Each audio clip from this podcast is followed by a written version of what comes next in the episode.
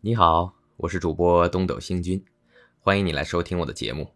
今天继续为大家演播鲁迅先生的散文集《热风》，请您收听《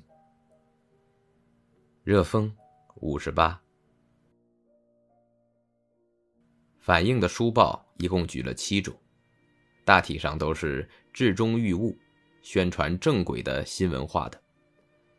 现在我也来介绍一回：一《民心周报》，二《京世报》，三《亚洲学术杂志》，四《史地学报》，五《文哲学报》，六《学衡》，七《湘军》。此外，便是吴军对于这七种书报的平情衡理的批评了。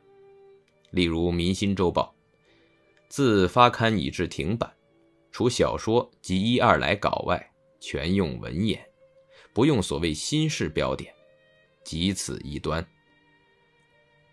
在新朝方盛之时，亦可谓砥柱中流矣。至于湘军只用白话及标点，却又别有道理。那是学衡本事理之真，故拒斥粗劣白话及英文标点。湘军求文艺之美。故兼用通妥白话及新式标点的。总而言之，主张偏激，连标点也就偏激，那白话自然就更不通妥了。即如我的白话离通妥就很远，而我的标点则是英文标点。但最贯通彻悟的是拉《京世报》来做反应。当《京世报》出版的时候。还没有万恶孝为先的谣言，而他们却早已发过许多崇圣的高论。可惜现在从日报变成了月刊，实在有些萎缩现象了。至于其余君臣之伦，另下心解，亚洲学术杂志亦其牵强附会，必以君为帝王，实在并不错，这才可以算得。新文化之反应，而吴军又以为则过矣，那可是自己则过矣了。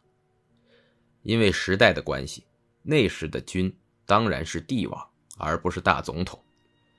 又如民国以前的议论，也因为时代的关系，自然多含革命的精神。国粹学报便是其一，而吴军却怪他谈学术而兼涉革命。也就是过于融合了时间的先后的原因。此外，还有一个太没见识处，就是遗漏了长青、红、快活、礼拜六等尽请风起云涌的书报，这些实在都是新文化运动的反应，而且说通妥白话的。好了，今天就为您播送到这里了。如果您喜欢我的节目，可以为我点个赞，或者转发给您的朋友。感谢您的收听和支持，我们下期再会。